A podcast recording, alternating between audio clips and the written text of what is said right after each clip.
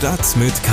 News für Köln. Der tägliche Podcast des Kölner Stadtanzeiger mit Christian Mack. Willkommen zu Folge 31 unseres täglichen Audio-Updates für Köln und drumrum. Sie hören die Ausgabe für den 13. Oktober, produziert direkt hier aus unserem Studio 1, wir haben auch nur eins, des Kölner Stadtanzeiger in Köln-Niel.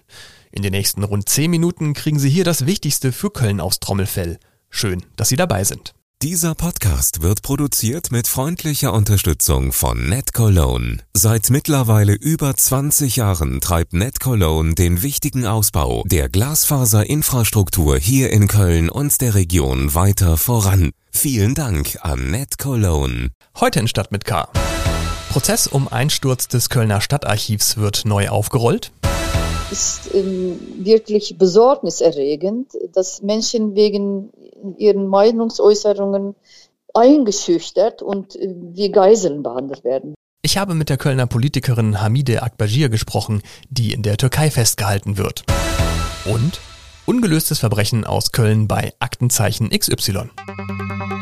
Schlagzeilen. Mehr als zwölf Jahre nach dem Einsturz des Kölner Stadtarchivs mit zwei Toten hat der Bundesgerichtshof in Karlsruhe die Freisprüche von zwei Bauleitern aufgehoben. Damit wird der Mammutprozess um die Katastrophe vom 3. März 2009 in Teilen wieder aufgerollt. Eine andere Kammer des Landgerichts Köln muss nun neu entscheiden. Den beiden Männern wird vorgeworfen, durch eine Verletzung der Sorgfaltspflicht für den Einsturz des Stadtarchivs im Jahr 2009 mitverantwortlich zu sein. Im Jahr 2018 hatte das Landgericht entschieden, dass die Bauleiter zwar ihre Sorgfaltspflicht verletzt hätten, dies jedoch nicht ursächlich für den Einsturz gewesen sei. Es sprach die beiden vom Vorwurf der fahrlässigen Tötung frei. Die Staatsanwaltschaft legte Revision ein, der der Bundesgerichtshof nun stattgab. Der Kölner Erzbischof Kardinal Rainer Wölki erhält für die Dauer der vom Papst angeordneten Auszeit von Oktober bis Anfang März 22 seine vollen Bezüge von fast 13.800 Euro pro Monat. Dies teilte das Erzbistum am Dienstag dem Kölner Stadtanzeiger auf Anfrage mit. Der Erzbischof sei weiterhin im Amt, hieß es von der Pressestelle. Eine geistliche Auszeit sei kein Urlaub. Wie der Kölner Stadtanzeiger aus Bistumskreisen erfuhr, will Wölki aber einen erheblichen Teil der Einkünfte in der Zeit seiner Beurlaubung zugunsten von Missbrauchsopfern spenden. Wölki wird während seiner Beurlaubung vom apostolischen Administrator Weihbischof Rolf Steinhäuser vertreten. Wegen einer Knieverletzung wird Mittelfeldspieler Eljes Giri dem ersten FC Köln am Freitag beim Auswärtsspiel gegen die TSG Hoffenheim fehlen.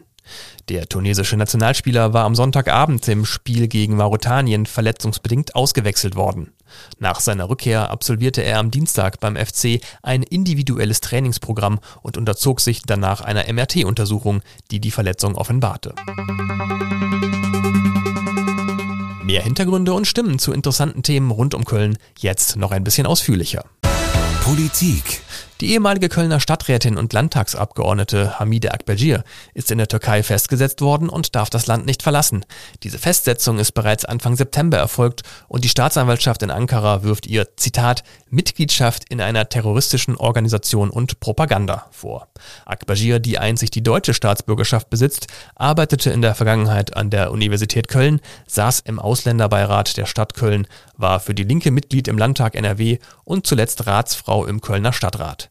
Sie setzt sich ehrenamtlich für die Rechte von Frauen, Umweltschutz, Friedenspolitik, für die Interessen von Migrantinnen und auch von Kurden ein. Über Handy Messenger ist sie mir jetzt aus der Türkei zugeschaltet. Die Verbindung wird vermutlich nicht sehr gut sein, aber das ist die einzige Möglichkeit, mit der sie gerade ins Ausland kommunizieren kann. Hallo, Frau Akbajir. Hallo. Den Vorwurf der Staatsanwaltschaft habe ich gerade vorgelesen. Ähm, was glauben Sie steckt hinter Ihrer Festsetzung? Ja, äh, Meinungsfreiheit. Also wenn mich äh, freizügig in einem Land wie Deutschland, in einem demokratischen Land lebe und dort sozialisiert und politisiert wurde und einen bestimmten Status erreicht habe, sehe ich mich in der Pflicht, auch meine Meinung zu bestimmten Themen sagen. Da, dabei geht es auch um die Menschenrechtssituation in verschiedenen Ländern, aber auch in der Türkei, um Frauenrechte und Demokratie. Und deshalb äh, sitze hier fest, weil äh, diese Meinung, diese Meinungsäußerung dem äh, türkischen System nicht passt. Hm. Sie dürfen das Land nicht verlassen und müssen sich zweimal die Woche bei den Behörden melden. Ähm, wie fühlt sich das an, so unter der Kontrolle anderer zu stehen? Es ist unangenehm. Vor allem, ähm, ist ähm, wirklich besorgniserregend, dass Menschen wegen ihren Meinungsäußerungen äh, irgendwie eingeschüchtert und äh, wie Geiseln behandelt werden. Wir sind, äh, ich bin ja nie kein Einzelfall, sind ja viele, viele äh, Menschen, die äh, in der Türkei festsitzen oder noch ähm, gesucht werden. Also ich habe von meiner Anwältin gehört, dass über ähm, 80 äh, Menschen äh, also verhört, noch verhört werden oder sind sie verhört oder äh, werden angeklagt und immer mit demselben Vorwurf. Und von daher äh, kann es sehr lange dauern. Und es ist sehr unangenehm für mich, aber ich bin froh, dass ich nicht im Gefängnis gelandet bin. Also das, die Gefahr war sehr groß am Anfang. Wissen Sie denn jetzt, wie es mit Ihnen weitergehen soll? Nein, im Moment äh, sieht alles ganz, äh, also in der Ferne, liegt der Ferne, wann ich hier raus kann. Es hängt davon ab, ähm, ja, wie viel äh, deutsche Botschaft und Auswärtige Amt sich für mich einsetzen, beziehungsweise die ähm, Aktionen und Mahnwache in Köln zum Beispiel ermutigt mich und deutsche Botschaft ist sehr bemüht, in meinem Fall immer für mich da zu sein und äh, inwieweit das Ganze natürlich als Druckmittel auf äh, türkische Justiz oder äh, Staat ähm, ausüben kann, wie das weitergeht, das konnten die mir auch nicht sagen, weil ähm, wortwörtlich haben die gesagt, das ist eigentlich äh, inakzeptabel, was die türkische Justiz macht. Und äh, wir leben hier nicht einem äh, nicht in nicht äh, rechtsstaatlichen System wie in Deutschland und da kann vieles anders laufen. Und das ist auch bei ihrem Fall. Auf jeden Fall müssen wir noch Geduld haben und Hoffnung nicht verlieren. Und so sind wir auseinandergegangen. Das war die ehemalige Kölner Stadträtin und Landtagsabgeordnete Hamide Akbajir, die mir über Handy Messenger aus der Türkei zugeschaltet war, aus der sie aktuell nicht ausreisen darf. Mehr zum Thema lesen Sie im Kölner Stadtanzeiger und unter ksta.de. Kriminalität. Heute um 20.15 Uhr heißt es. Jetzt bittet die Kriminalpolizei wieder um ihre Mithilfe. Denn bei Aktenzeichen XY geht es heute Abend um ein Verbrechen aus Köln.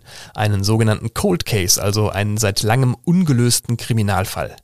Im September 1992 wurde der damals 54-jährige Horst Strohe nachts auf dem Weg zum Heumarkt von einem jungen Mann angegriffen und mit Tritten gegen den Kopf getötet. Der Fall ging als Karatemord vom Heumarkt eben wegen dieser Fußtritte durch die Boulevardpresse. Und auch jetzt, 29 Jahre später, ist der Fall noch immer unaufgeklärt.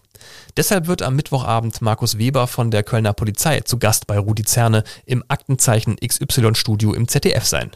Die Kölner Polizei erhofft sich so neue Spuren in dieser Sache. Ob sich da nach fast 30 Jahren noch neue Hinweise ergeben, man darf gespannt sein. Am Abend gibt's auf jeden Fall Aktenzeichen XY mit einem Fall aus Köln zu sehen. Aus der Region. Und jetzt noch eine kurze Meldung aus der Kategorie Navi-Fails. Eine 61-jährige Frau aus Heinsberg hat sich auf der A1 bei Erfstadt-Blessem schwer verletzt, weil sie ihrem Navi blind vertraut hat. Das kannte nämlich anscheinend die Sperrung der Autobahn durch die Flutkatastrophe nicht und so ist die Dame einfach durch die Absperrungen gefahren und dann auf der eigentlich gesperrten Strecke ungebremst in einen Sandhaufen einer Baustelle gebrettert. Weil die Frau auch kein Handy dabei hatte, wurde sie nur zufällig anderthalb Stunden nach ihrem Crash von der Polizei gefunden. Ich glaube, es wird mal Zeit für ein Kartenupdate auf dem Navi. Und damit sind wir auch schon wieder durch für heute mit Stadt mit K. Danke an dieser Stelle auch nochmal an unseren Sponsor Net Cologne. Mehr unserer Podcasts gibt's auf ksda.de slash podcast und wenn Sie schon zum Frühstück unseren Morgen-Newsletter Stadt mit K im Mailpostfach haben wollen, dann abonnieren Sie ihn einfach unter ksda.de slash stadt-mit-k. Mein Name ist Christian Mack, bleiben Sie gesund und bis zum nächsten Mal. Stadt mit K. News für Köln. Der tägliche Podcast.